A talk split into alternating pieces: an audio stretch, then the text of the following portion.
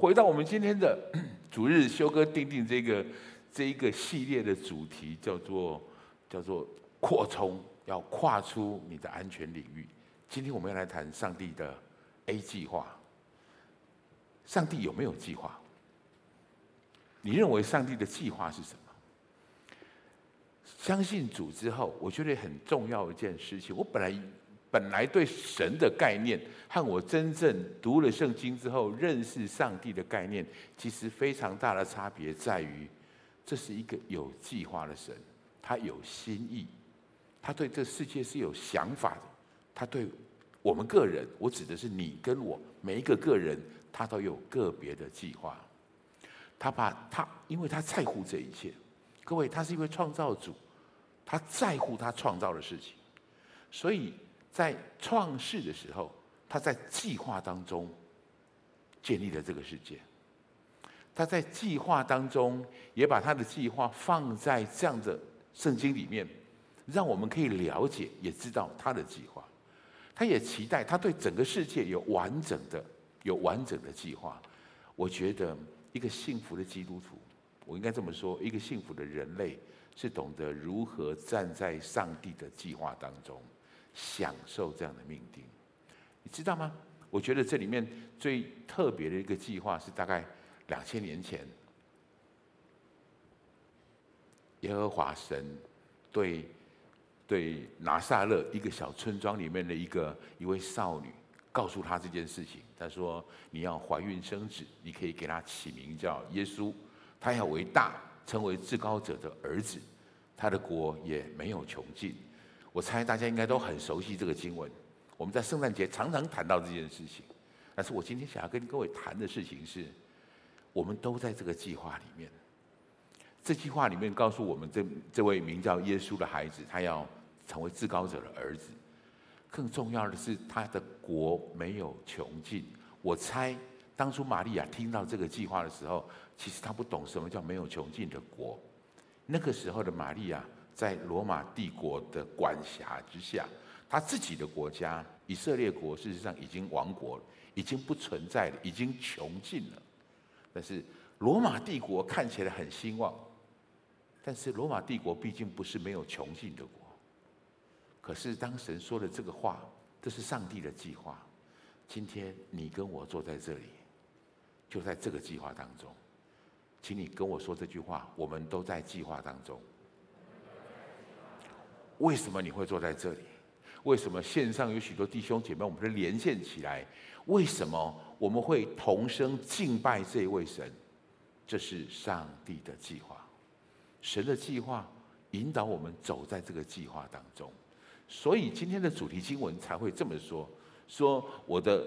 我我从起初就指明幕后的事情。神很特别。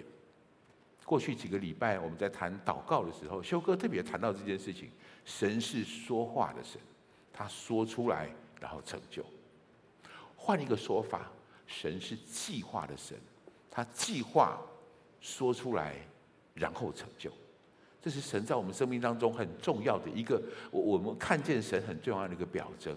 所以我想这样告诉你，神一直有计划，请你知道这个重点：神的计划早已立定，绝不改变，而且必然成就。这是我们蒙福很重要的观念，也是我们很蒙福很重要的基础。如果我们了解了这件事，我们生命当中，在面对许多的波折，在面对许多的挫折的时候，我们确实就会有很多很需要仔细去聆听跟仔细弄清楚的事情。所以今天我要这么告诉大家：如果神的计划早已经立定，而且也必然成就，那么我应该如何迎向上帝的计划，领受生命的扩张？你都，我们每个人如果都知道了，上帝是的，在我们生命当中有极美好的祝福，有极美好的恩典。那么，他要我们如何参与在这个计划里面？今天这个讯息，我想透过三个在计划当中的人，我能不能从他们身上学习一些很重要的品质跟特质？这三个人分别是亚当夏娃，另外是。约瑟被雅各的孩子约瑟，然后我要再跟各位谈谈玛利亚。我们从这三个位三个人，就是身上，我们了解，我们从后面看，看到上帝的计划。各位在他们身处他们自己的环境的时候，他们还不了解，他们参加在这个计划当中。我期盼我们用这个经验来了解我们的生命该如何度过。我们期盼用这样的方式来知道，我们彼此现在是戴着口罩的，口罩不会限制我们的扩张，口罩不会限制我们的发展，口罩不会拦阻上帝的计划。对他的计划，对你的计划都是如此。所以，我能不能给你第一个标题？我们要领受上帝的爱，上帝的爱会使我恢复身份。身份是一件很特别的事情，身份，我们很容易失去身份，特别是失去我们在上帝计划当中的身份，因为身份好像我必须做了什么，我才能够赢得这样的身份，我做了什么，才能赢得这样的价值。对人来说，我们的计划，上帝在我们身上最重要的一个计划是，他期待每一个人都认识他，每一个人都来亲近上帝。神爱世人，他因着爱，为每一个人预备了最美好的计划。我们每个人都在这个计划里面，我们拥有神儿女的身份。但是，有时候往往我们做了错事，有时候往往不管自己的错。别人的错，我们很容易从那个应该得到的身份上坠落下来。耶稣特别在路加福音里面讲了一个故事，叫浪子的故事。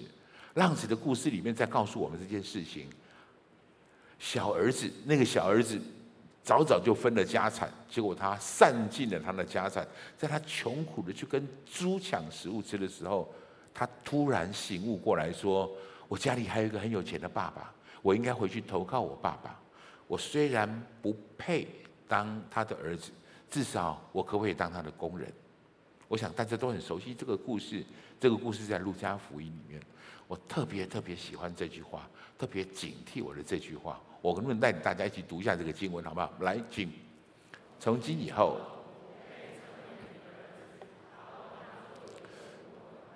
重点，我们常常会落在那个不配里面。各位弟兄姐妹。如果你知道你原本在上帝的计划当中，你有任何不配的感觉在你身上，请你好好听我要说的。撒旦拦阻拦阻我们进入到上帝的计划当中，最强大的武器就是羞愧，让我们羞愧，让我们觉得失去了这个身份。小儿子就是如此。耶稣用这个故事在。告诉我们这些事情的结果。耶稣谈到了这个故事的结果是：这个小儿子回到家里来，爸爸不管他浑身脏臭，那个爸爸把展现他最大的父爱，抱住他，亲吻他。这是身份，神的爱不会帮助我们真实得着那个身份。我们自己以为不配，但上帝永的呼召永远不后悔。就是你是儿女的身份这件事，对我们来说是非常重要的。我今天想花点时间跟各位谈一谈亚当跟夏娃的事情。我们会觉得不配，当然主要的问题是因为罪在我们当中，我们犯了哪些过犯，我们有哪些错误，我们开始觉得我不配。我们回到这件这个不配这件事情的场景的最源头，创世纪的时候，亚当跟夏娃的事情。上帝告诉亚当夏娃不可以吃那段那棵判断善恶树的果子。但是他们吃了，吃了之后发生什么事？我猜你一定对这个场景很熟悉。可是我今天我们用细细的，我们再来了解那个时候到底发生了什么事，好不好？我们一起来读一下这段经文。来，请他们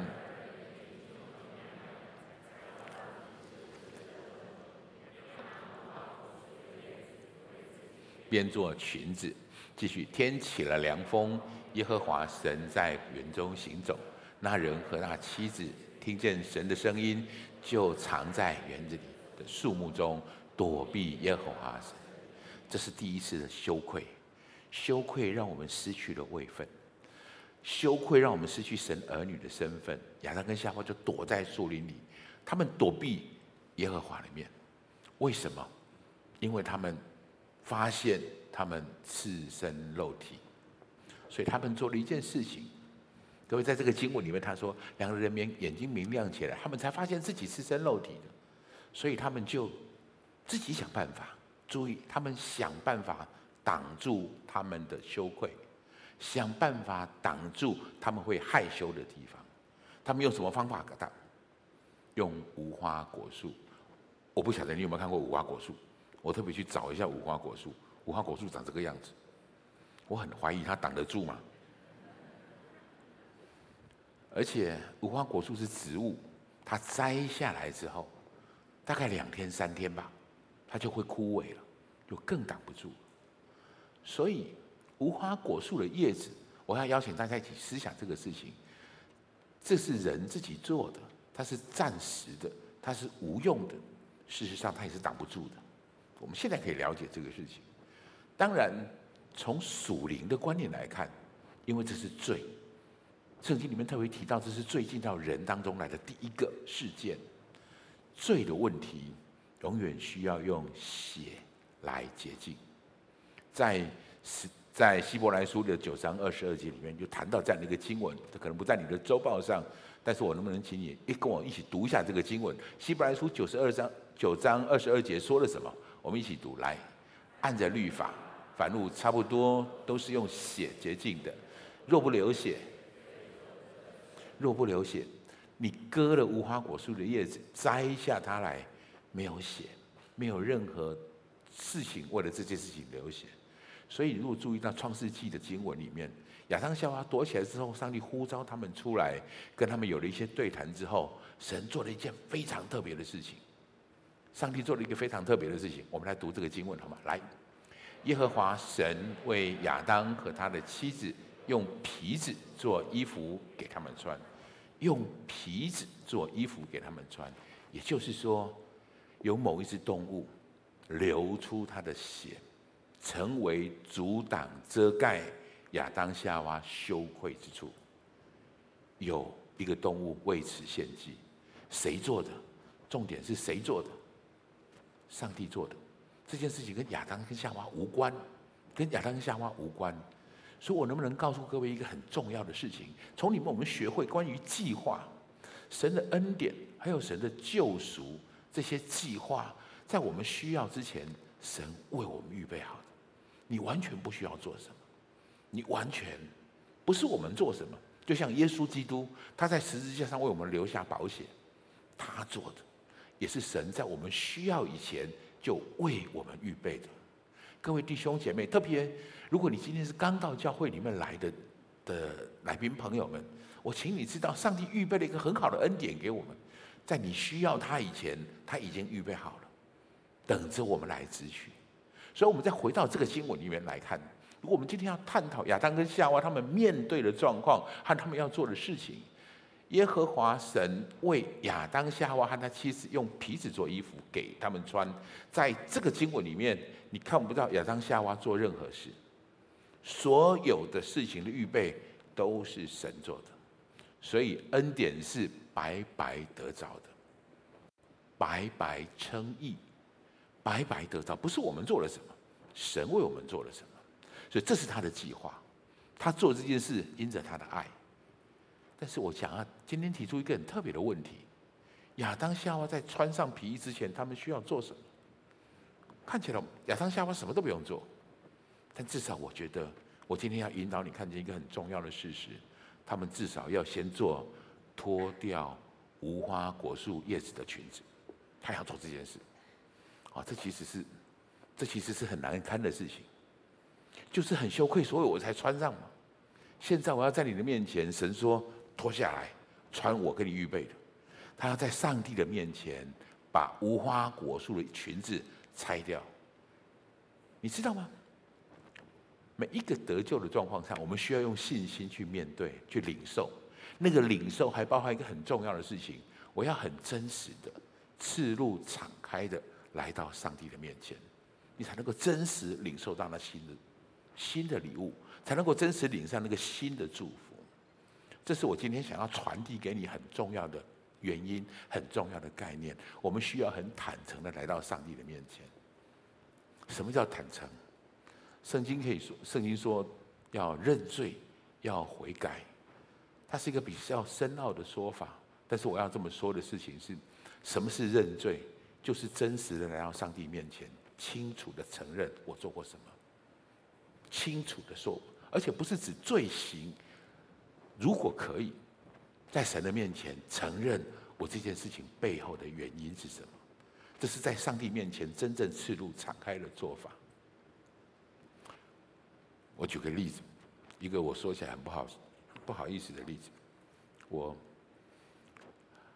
我太太信主，我其实很长的时间我没有信主，然后我一直有个想法，我想把她拉回来，我想把她从宗教的深渊当中救赎出来，这是我的想法。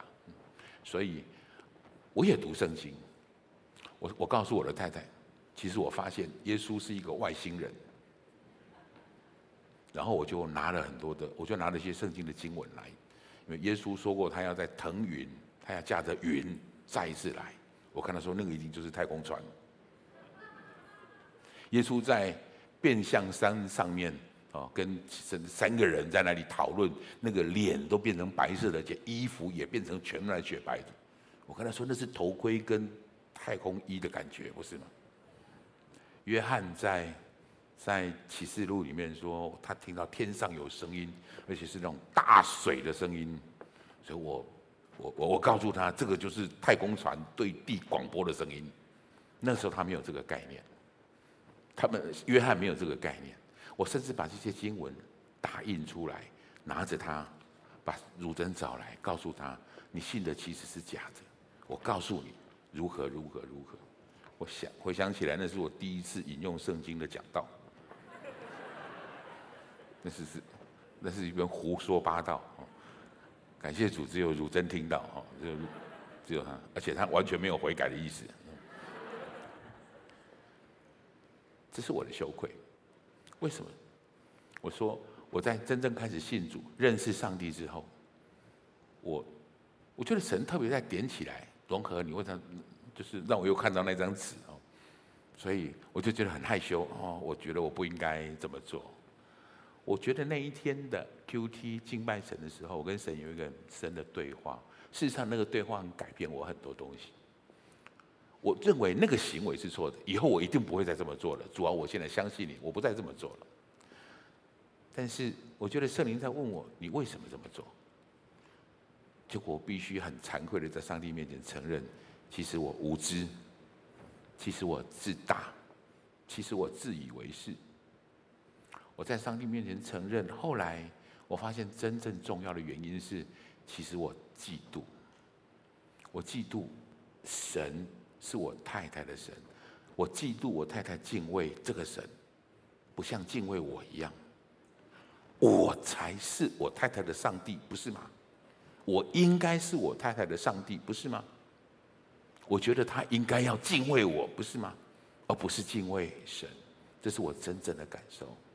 我再深一层的感受是，其实我不配我太太敬畏我，我不配，所以我必须装出一个骄傲的样子，我就必须穿上我用无花果树编织的裙子，再来遮盖我那些其实我看起来我很羞愧的地方，这是我的工作，我在做这件事情，所以如果你不真正的。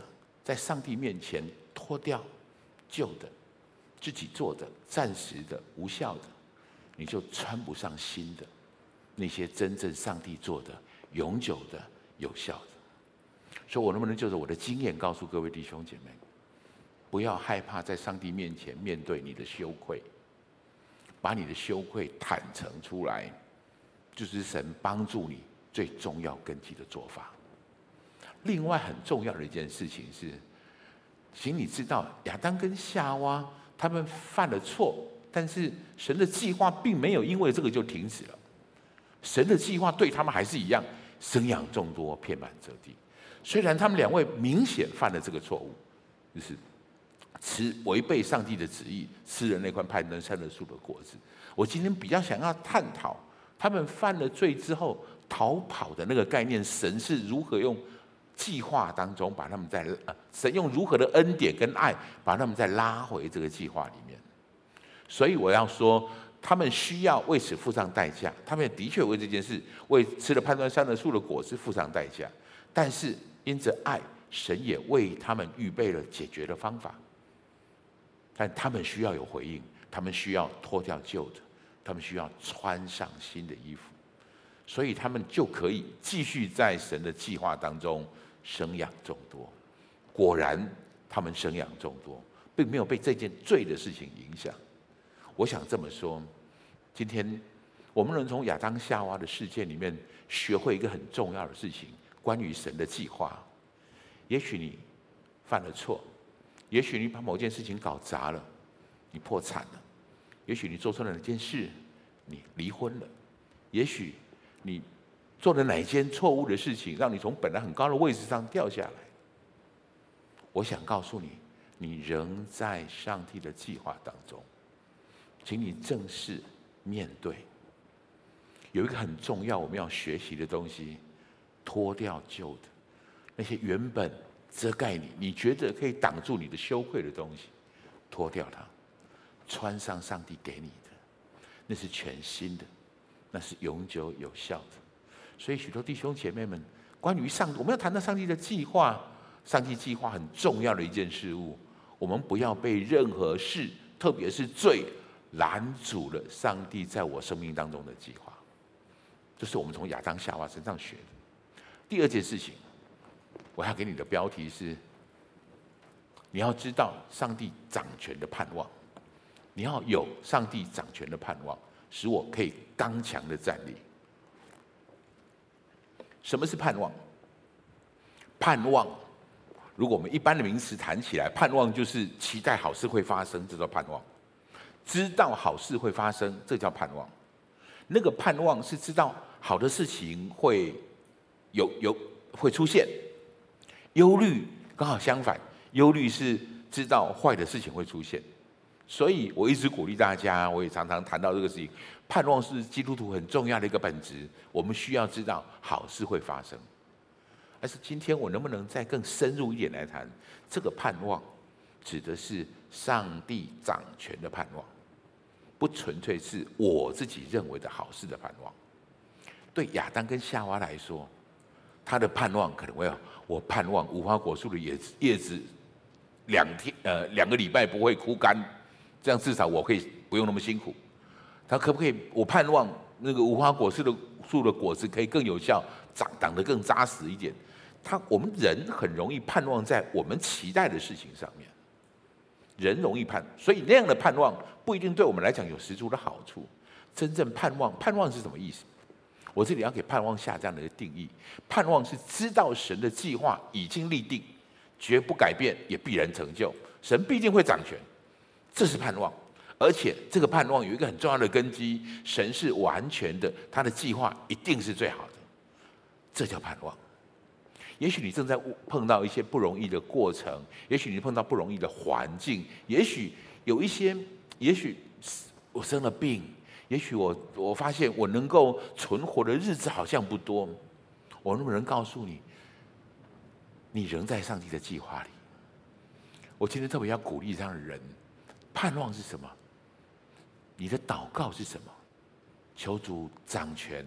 掌权在我的生命里面，在这些困难当中，在这些波折里面，就像我们一直祷告掌求主掌权，在这一波的疫情里面，听起来好像台湾就又开始有点蠢蠢欲动，但是我心里很平安，我也很我觉得神很神一定掌权，神特别在这件事物上有美好的心意在这里面。这天我从修哥身上学到很特别的的事情。修哥就是一个一直很有盼望的人。他所谓信心肥大，指的是他知道一切事情都在盼望里面。早在今年二三月份的时候，我们常常内部需要开会，大家都开始担心：糟糕，这个疫情如此如此，好像来势汹汹，而根本不知道发生什么事。你知道修哥说什么吗？太好了，上帝一定在做新事。这是他的思维。他的想法，他在盼望当中就带给他一个很重要的能力，就是逆境里面他不被随便击倒。盼望归于这件事情有很大的关系。如果你正在那些不对的环境当中的时候，就是在困难的环境里，有盼望跟没有盼望有很大的差别。我期待你能够接收到、了解我今天所要跟你谈的事情。谈到盼望，最谈到盼望，我们觉得最不容易的事情，正圣经当中最典型的人就是约瑟。约瑟，然后我们先读这个经文好不好？来，请。约瑟回答法老王说：“这不在乎我，神必将平安。”我们看这句话平淡无奇，可是我请你知道背后的背景。约这个时候的约瑟，这个时候的约瑟，他已经过了，他年纪大概三十岁左右吧。他过了大半的时间，他一生当中大半的时间都是在苦读里面。他从小就被哥哥卖掉，卖去当奴隶，奴隶又被他的那个家主波提法的太太陷害，然后入到监狱里面去。所以他很长的时间在监狱里面，而且在监狱里面不被。呃，不被照顾，就是刻意被刻意的忽略了。约瑟是在他眼中所看到的事情，其实我很难想想象他如何看到神在他身边的。如果要谈逆境，约瑟的一生是最大的逆境。这个时候，你看到这个经文的此刻，他正在这个逆境当中，而且应该是最深的谷底。但他始终这么说，他持续这么说，他不是说我可以做得到，各位。盼望不是我做得到，盼望是神做得到。盼望不是知道我一定可以，我行。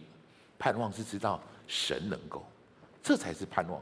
你要活在这样的盼望里面。如果你只是把它建立在你的自信心上，有很多环境会击垮你。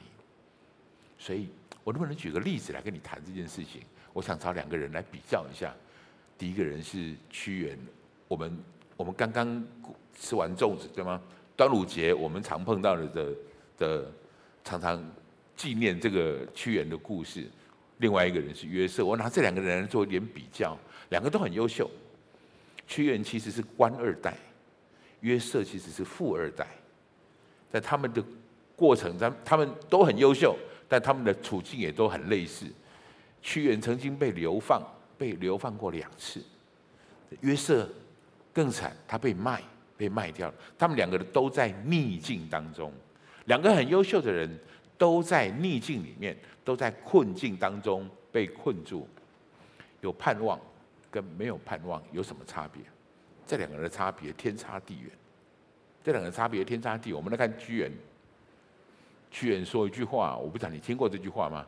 这屈原说的话：“举世皆浊我独清，世人皆醉我独醒。”哎呀，他万念俱灰，没有人懂他，没有人欣赏他。他提出来很好的事情，没有人看见，在他生命当中没有盼望，就了无希望。换一句话说，他叫绝望。后来他只能叹一口气，投江吧，投江吧。这是屈原的结果。屈原失去了盼望，他就失去了那个。在困境当中站立的能力了，但约瑟不一样，约瑟很特别。约瑟经历这么多这么多的苦难，约瑟说了这句话：说现在不要为把我卖到这里懊悔，我知道这是怎么回事了。约瑟看到上帝的计划，这是有盼望的人，终究看到上帝掌权的时候的样子。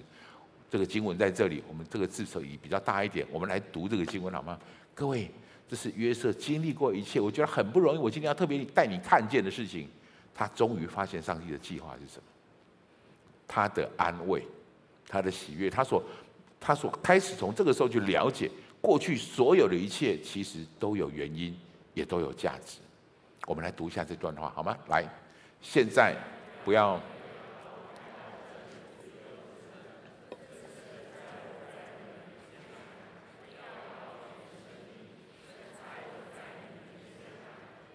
大保全你们的生命，这是约瑟终究看出上帝的计划，他的心就真实得到安慰。即便之前过了受了那么多的苦难，他清楚知道，各位这是基督徒配得的恩典。有一天你会知道，有一天你知道你为什么受那么多的苦，有一天你知道这些遭遇对你的意义跟价值到底是什么。我我们过去两个礼拜，过去那一周，我们刚刚完成线上一两个梯次的线上一万。而且我们很难想象，虽然疫情会影响我们，疫情确实达到让我们说很多时候不能聚会。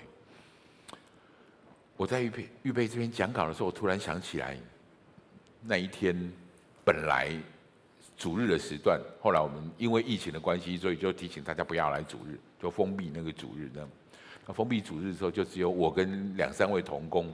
我们到你们是教会的全职同工，我们到教会里面去大概巡视一下，然后也预备好了，但是大门是关起来的。那个是有史以来第一次，星期天上午八九点钟，整个教会一个人都没有。我在大堂里面把那个影、把那个直播影片打开，我一个人坐在那个地方，心里其实很感慨。那个感慨很奇怪，那个感慨我不晓得，就是我看到敬拜上帝的地方怎么没有人？然后特别在主日的那个时间里面，空空旷旷，就是一个人都没有。我心里其实很感慨，我觉得疫情有那么伟大吗？疫情有这么严重吗？我心里确实有这样的声音。但是两个礼拜以前，我们完成了一万，很多来自全世界各个不同角落的人在线上建立一万。我们甚至线上有很多，现在有很多线上的小组，它是不被空间限制的。我发现一件事情。即便是在虚拟的空间里面，我们可以真实的建立，我们可以建立真实的信仰。在虚拟的空间当中，我们竟然可以建立真实的信仰。这些人真正被圣灵触摸，这些人真正被神感动，这些人真实的开始参与在这些教会的生活里。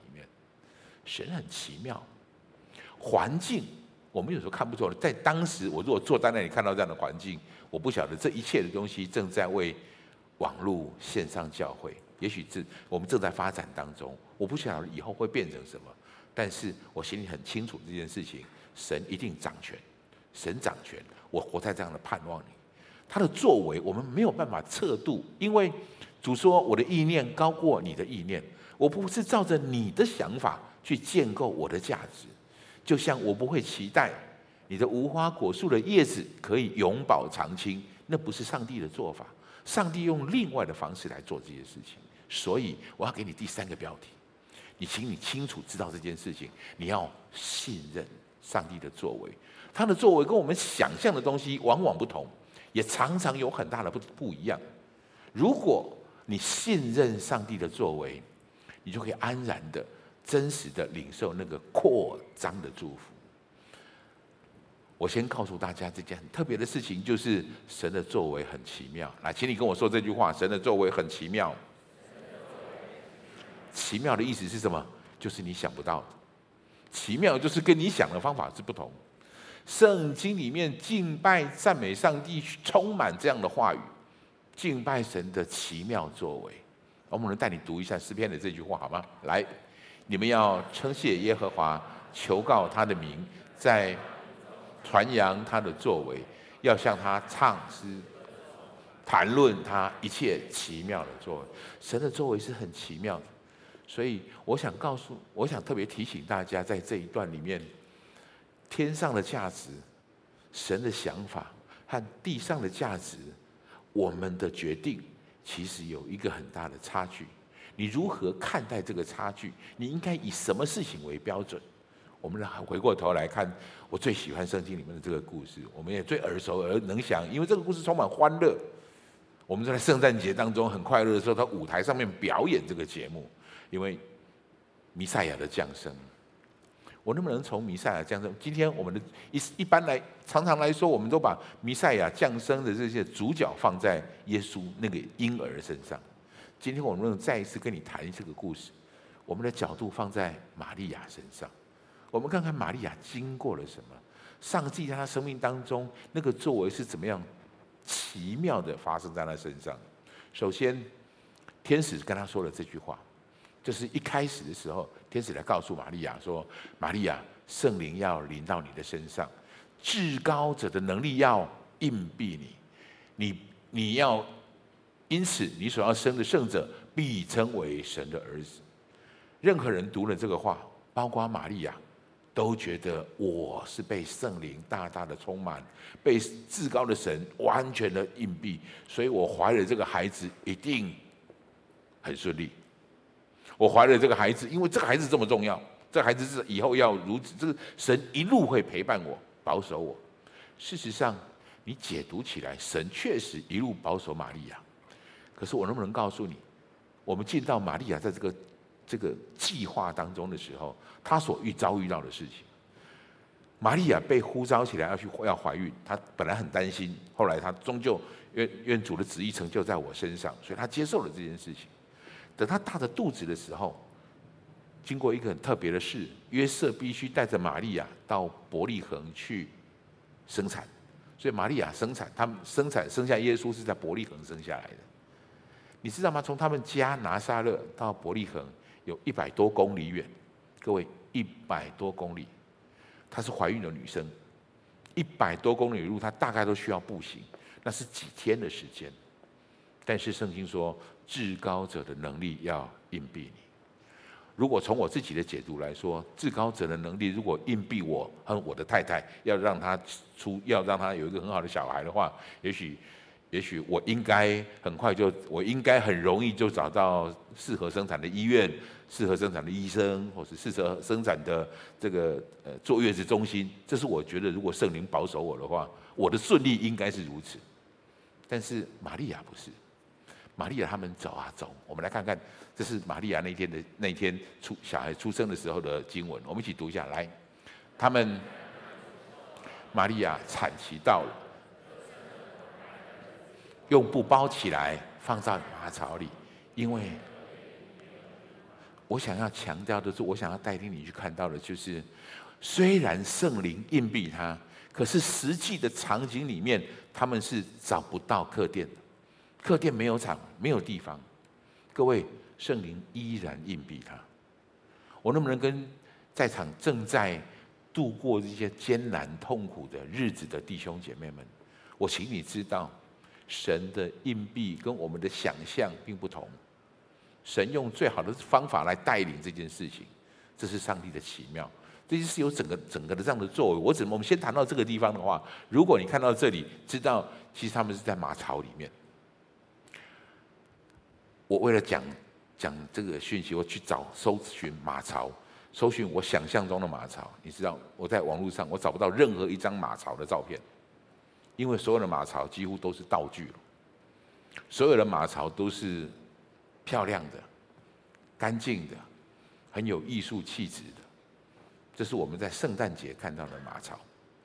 我想跟你说，耶稣待的那个马槽不会是这样的马槽，耶稣待的马槽比较像这样的马槽。各位，这是关动物的地方，动物是在这里大小便的，动物的吃喝拉撒睡都在这个地方。它不会很卫生的，即便打扫过了，它原本的样子应该比较像这个样子。我请你知道马槽的感觉，我也请你知道马槽的样子，然后我们可以回来想象玛利亚的心情。玛利亚奔波，又找不到客店地方，又需要住在马厩里，把孩子生出来放在马槽里，包在布当中。各位，这是玛利亚看到的环境。我再强调一次，这是他看到的环境。但是同样在这个时间里面，同样在这个时间当中，事实上，上帝看重这个孩子，上帝看重耶稣出生的这个地方的孩这个孩子，所以上帝在作业的时候，他神的圣经预言里面是这么说的：说他要为大，他是至高者的儿子，他是雅各家的王，没有穷尽国的王，他是伟大的弥荣耀的弥赛亚。可是他出生的样子是布包起来放在马槽里，因为客店里没有地方。各位，这是圣灵至高者的能力隐蔽他，至高可的能力依然在隐蔽他。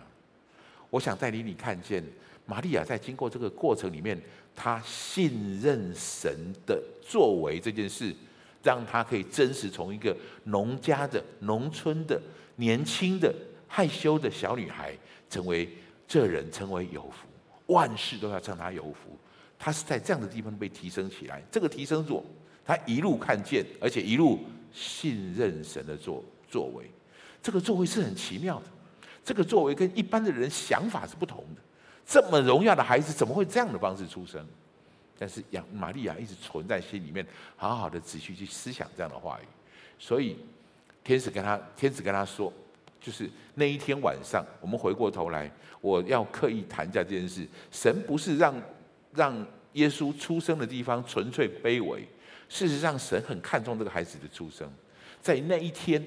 就在出生的那个晚上，在伯利恒的野外，有天使就开始跟他说：“不要对牧羊人宣告这件事情，不要惧怕。我现在要报给你们大喜的讯息，是关乎万民的。各位，请你知道，这在圣经当中的描述，这是至高等级的描述，至高荣耀的这种描述，是描述神那样一般的那种描述，在描述一个孩子。”从今天在大卫的城里为你们生的救主，就是主基督，就是你们一直盼望的那位救主弥赛亚。大卫的城里帮你们生下来了。虽然他生在刚才对玛利亚来说，好像那个场景不像是耶稣，不像是那么荣耀的神出生的地方，但是天使注意，这位 announce 这位呃这么荣耀的这个讯息的天使，他继续说。你们看见一个婴孩包着布卧在马槽里，那就是记号了。神还刻意要这么说，神刻意要谈这件事情。卧在马槽里，包着布卧在马槽里，那是他的记号。我帮你整理一下好吗？在天上的价值，天上欢呼，在看待这个孩子的时候。天使的宣告，天兵的同声赞美，这是极大极荣耀的声音。一群一大堆天兵就在那个伯利恒的野外大声的赞美。各位，那是一个非常非常盛大的祷告会，盛大的这个庆典，在那天晚上，神在乎庆贺，这是天上的价值。这个这个孩子多么重要。然后在。这孩子被抱到圣殿里面去的时候，圣殿里面两个很跟神关系很好的老先知们，他们也西面亚拿，还看到耶稣，立刻说出弥赛亚来了，立刻感谢上帝，他们可以看到弥赛亚，他们是这样尊荣这个孩子，这个孩子的价值极高极高，甚至天上有一颗星引导东方的博士来朝拜他。我要告诉你，神用各种方式在显明了这个孩子的价值。这个孩子的特别，这个孩子如此的荣耀，但是这个荣耀包在包着布，放在马槽里，这是他的记号。我能不能提醒各位，人的想象和上帝的价值其实有很大的差距。人的想象跟上帝的价值可能有很大的差距。我们被上帝祝福，是不是就一定要荣华富贵，一定要？一定要非常的尊贵，或是一切的事情都很顺利。我特别提醒大家，能不能更注重上帝对你说什么？上帝对你的计划是什么？而更少去看你身边到底是住在马槽里还是在客房里。有些真正作为作为，上帝的作为是如此奇妙的，他在马槽当中去显出他的荣耀来，这是神很特别的地方。如果你要了解上帝的作为，这是我们无法测度的，但是你知可以知道一件事情，也是我今天鼓励你做的事情，你要信任上帝的作为。我想提出一个很特别的问题：你的生命当中也有马槽吗？你也曾经穷苦过、破败过、肮脏、污秽，或是？婚姻的失败，或是或是工作上的失败，你有没有那些看起来不是那么荣耀的东西？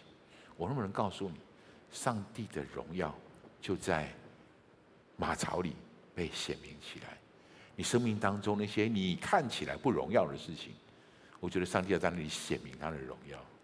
我认识几个牧师，他过去是吸毒的，他现在全然的服侍这些吸毒的人。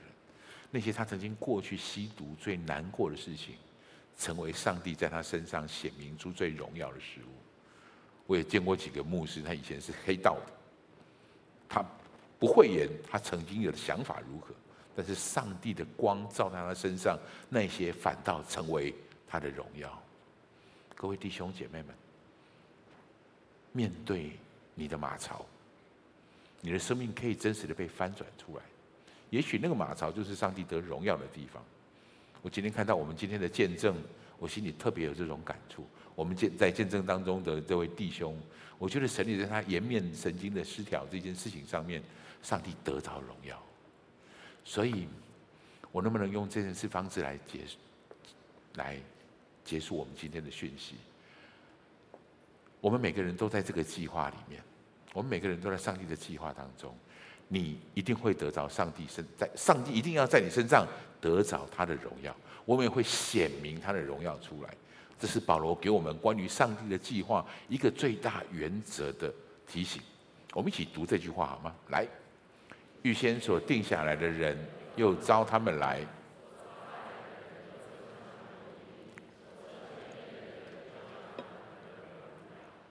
你我都要在上帝的面前，在世人的面前。得着反射上帝的荣耀，这是你在计划当中。所以今天我跟各位谈的事情，你需要恢复你的身份，真实面对你的过犯，真实敞露在上帝面前你的羞愧。你需要拥有神会掌权的盼望，你就不在环境当中被打倒。你需要信任上帝的作为，让你可以真正的蒙福跟扩张。我们一起来祷告。天父，谢谢你让我们在这里有这样美好的聚集，有这样美好的领受。谢谢你让我们看见，我们都在你的计划里。谢谢耶稣。我觉得我好像要为我们当中某些过去的生命当中，你有一段不那么光彩的过去，或是你正在经历这个不容易的过程、不光彩的过程，我特别要为这些人祷告。那些事情，也许是肮脏的、不美丽的、不幸的、残破的、贫穷的、卑贱的、不健康的处境。但是，我觉得神今天要我传递这个信息给你，他的作为奇妙可畏，他的作为奇妙可畏，我们要用信任的态度。来看待他的作为，他正要在你的困难之处显出他的荣耀来。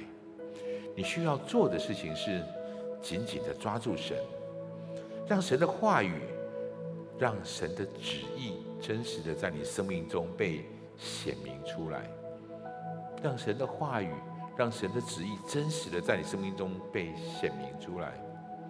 我觉得圣灵好像要我特别安慰你。辛苦你了，这很不容易。他了解这样的痛苦，但是我觉得圣灵好像要我转递这句话：你不会白白受苦。我相信神奇妙的作为会给你美好，带来美好的祝福。你不会不会白白的受苦。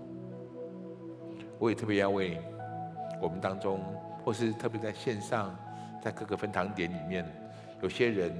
你可能正在一个极大的挑战当中，是身体的病痛上面。我要求主保守，在这些病痛当中，请你真实知道，上帝掌权，上帝有最好的结果。我觉得神今天要把这样的盼望，神掌权，而且神掌权是最好的结果，这样的盼望放在你的心里，请你知道。神看过你，也许他不照着我们的方式，不照着我们期待的方式，但是神的意念高过我的意念。求主帮助你，真实的在这些病痛当中拥有盼望，你就恢复恢复真实的平安在你生命里。另外，我的祷告是，我觉得。我们当中有些人，我觉得神好像正在呼召你，要真实的来到上帝的面前，赤露敞开的来到他的面前，拿掉你的面具，拿掉你无花果树边的叶子，真实的在上帝面前。于是他才可以为你穿上新的衣服，脱去旧的，你才能穿上新的。信靠耶和华的，必不致羞愧。上帝爱你，他特别要为你在恩典里面为你预备，脱去旧的，穿上新的吧。最后，我要呼召那些也许你刚到教会来，或是你还不是那么认识耶稣的人，我能不能带你做个祷告？你可以跟我一句一句这样的祷告，让耶稣进到你的生命当中来，让他也成为你的主。于是你也可以在他的计划当中享受那个丰盛的生命，好不好？如果你愿意，请你跟我一步一句一句这样来祷告。亲爱的主耶稣，谢谢你让我认识你。我现在要打开我的心，邀请你到我的心中来，成为我生命的救主，成为我的主。宰。请你原谅我的过犯，赦免我的罪，带领我前方的道路，走在你恩典的计划当中。谢谢主，我这样的祷告，奉耶稣基督宝贵的圣名。阿门。我要恭喜你，如果你跟我做了这个祷告，好不好？我们从座位上站起来，用这首诗歌回应今天的讯息。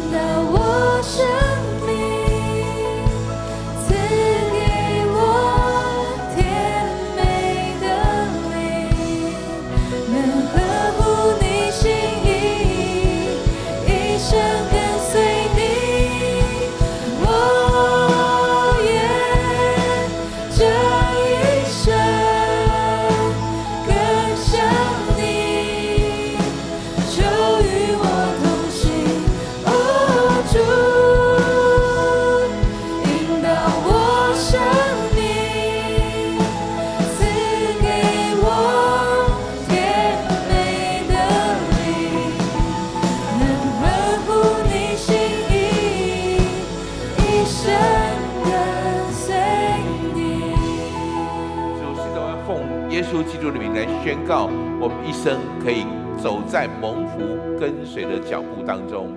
愿主你在我们生命当中的每一个计划，可以真实的让我们可以突破难处，用抓紧紧抓住你，用你的爱，用你赐给我们的信心，用对你的盼望来成就你的计划在我们生命当中的荣耀。谢谢主，祷告奉耶稣基督宝贵的圣名，阿门。我们一起拍掌归荣耀给神，哈利路亚。